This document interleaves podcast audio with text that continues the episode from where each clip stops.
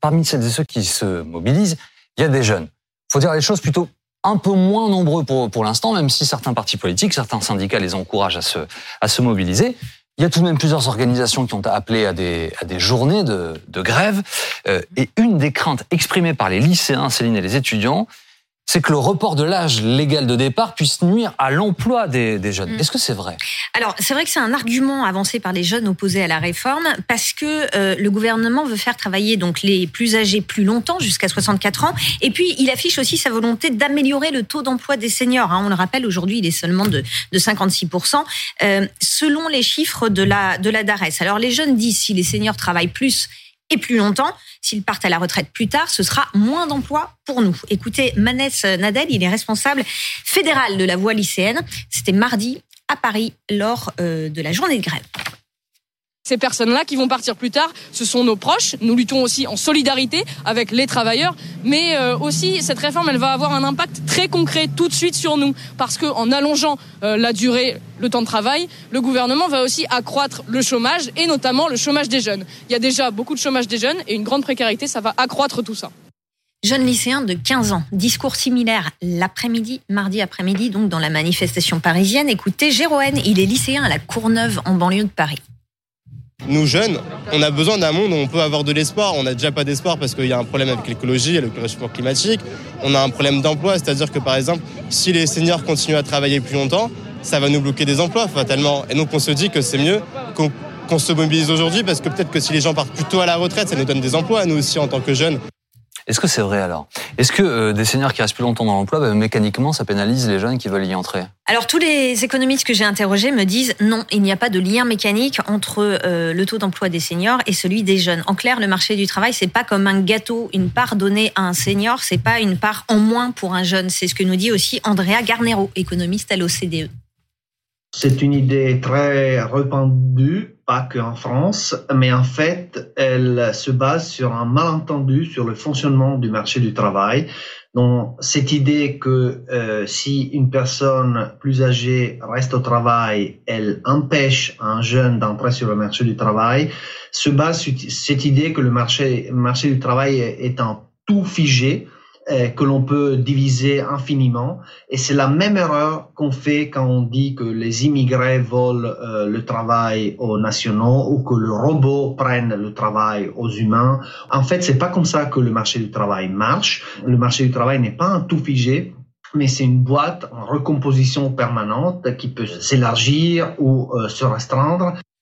En fait, le marché du travail est beaucoup plus dynamique que ça. Deuxième élément d'explication, les postes et les compétences des jeunes et des seniors ne sont pas les mêmes. Ils ne font pas le même job, ils ne font pas les mêmes postes. Écoutez Stéphanie Villers, conseillère économique du cabinet de conseil EWC France.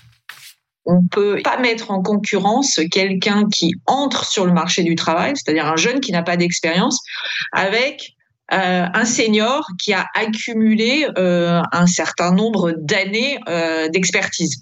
C'est-à-dire une entreprise ne choisit pas un senior avec 30 ans ou 40 ans d'expérience par rapport à un jeune qui a peu ou pas du tout d'expérience. C'est deux postes différents en fait. Il n'y a pas de, concurrence et de compétition entre eux.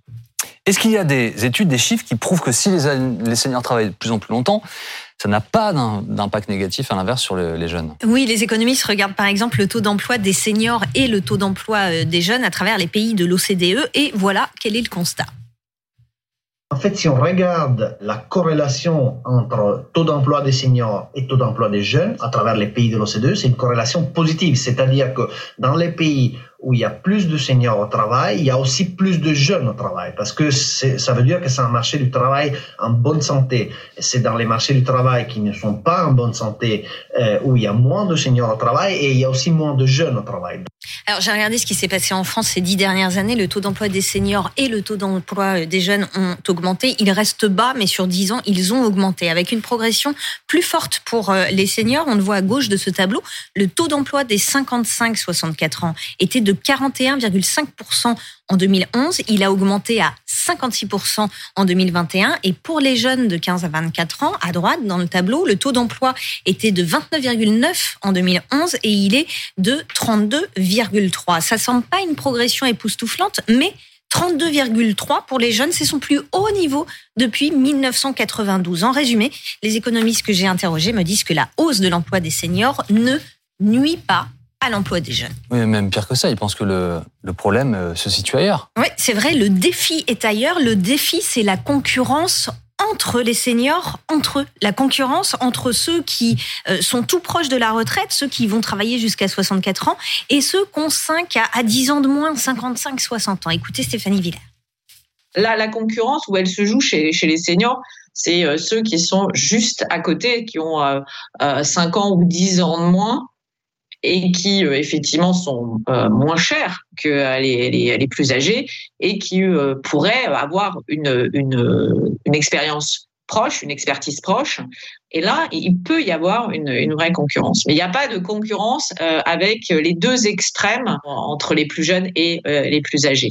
Et donc cela pose un défi, comment rendre les plus âgés plus employables, plus attractifs, eux qui, du fait de leur expérience, coûte aussi plus cher aux entreprises. Certains évoquent la nécessité euh, d'alléger les charges patronales sur cette euh, catégorie de, de, seniors, sur les plus âgés, pour les rendre donc plus attractifs financièrement. Et puis aussi une deuxième piste défendue par euh, Stéphanie Biller.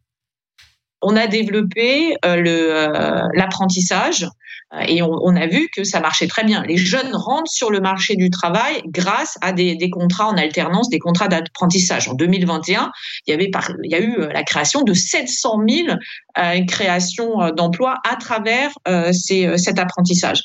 Et ce qu'il faut savoir, c'est que l'apprenti ou le, jeune qui, qui a un contrat d'alternance, il est en temps partiel au sein de l'entreprise.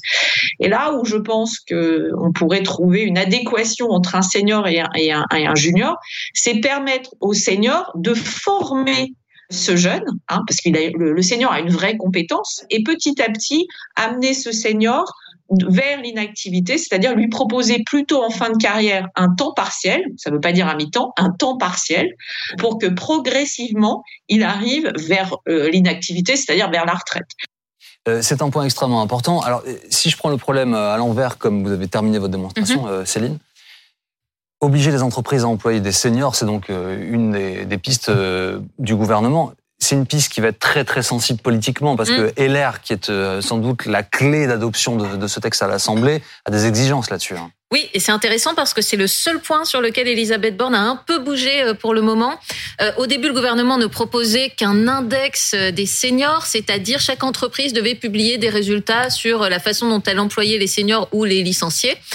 Et le gouvernement ne voulait pas de sanctions. Et là, Elisabeth Borne vient de dire, il y a quelques jours, que des sanctions, finalement, elle y était favorable et qu'en plus, une mesure qui ne devait concerner cet index que les entreprises qui avaient plus de 300 salariés, finalement, pourrait concerner les entreprises qui n'en ont que plus de 50. Donc ça élargit quand même le champ d'application. Après, ça ne convainc toujours pas une bonne partie de l'opposition et des syndicats qui vous diront euh, ça reste un gadget, euh, c'est pas comme ça qu'on va vraiment faire avancer euh, l'emploi des seniors. Et certains, en effet, poussent mmh. par exemple pour enlever des cotisations patronales sur les seniors, etc. Des mesures qui ne sont pas envisagées pour le gouvernement aujourd'hui. Ouais, pour l'instant, c'est plus un dérivé du name and shame. Alors, on, on, le dit en anglais parce que c'est un, un, fonctionnement anglo-saxon. C'est-à-dire, on publie les entreprises qui ne sont mmh. pas vertueuses. Ça. On les, on les on les soumet au public, en fait, euh, Anne-Charlène. Oui, alors il faut savoir que ça a quand même sa dose d'efficacité. Je prends le parallèle avec une législation qui est moins connue, qui est celle sur la facturation, euh, qui date du loi Hamon de 2004, qui a été encore, euh, on va dire, un peu carabinée en 2006 et puis encore en 2009. En, réalité, quand on commence comme ça, on peut aussi s'acheminer vers des sanctions dans une évolution de notre droit. Ça, on l'a plusieurs fois fait en, en créant des index comme ça pour mieux identifier, puis ensuite une fois qu'on a mieux identifié, eh bien pouvoir sanctionner et arriver à, à créer des mesures incitatives.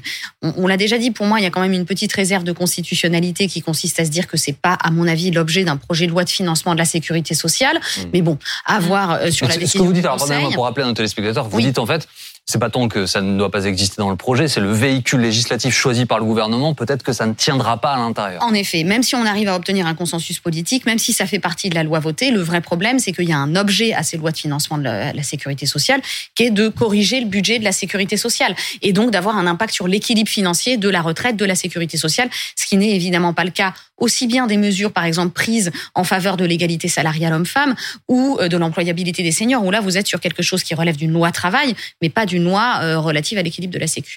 Un mot quand même sur les jeunes, c'est vrai que je trouve que c'est important euh, qu'on dise qu'il y a une vraie... Euh, originalité dans ce fait que les dans ce fait que les que les luttes se, se rejoignent parce que mm. les, les étudiants, les jeunes sont plutôt pas forcément friands des manifestations en, matière de travail. Il y a eu le CPE, contrat ah voilà, qui a été euh, le moment de cristallisation. Qui a fait reculer le gouvernement. Et peut-être aussi que cette intersyndicale, cette force de l'opposition, leur rappelle aussi ce moment de la, de la, de la, de la réussite de la lutte. Il y a aussi beaucoup d'autres événements qui, qui peuvent expliquer ça. Le salariat étudiant qui est de plus en plus important, mais on a euh, ces derniers temps une diversification des luttes étudiantes et des luttes des jeunes euh, qui méritent d'être soulignées. L'environnement, le travail, ça fait partie quand même de l'idée d'une angoisse de l'avenir euh, que ces manifestations prouvent aujourd'hui. Ce qui est intéressant aussi, c'est que cette idée selon laquelle euh, le, si les seniors continuent à travailler plus longtemps, il y aura moins euh, de jeunes employés, c'est la grande idée de Marine Le Pen qui à chaque interview dit on ne s'occupe pas de ce problème, les jeunes du coup seront moins mm. employés et donc priori, c'est faux et ça remet en cause un grand argument euh, du Rassemblement national qu'il faut le rappeler à, un électorat très jeune. C'est aussi pour ça que Marine Le Pen euh, insiste sur ce point, là où Emmanuel Macron a un électorat beaucoup plus âgé et où donc euh, ils n'ont pas les mêmes préoccupations.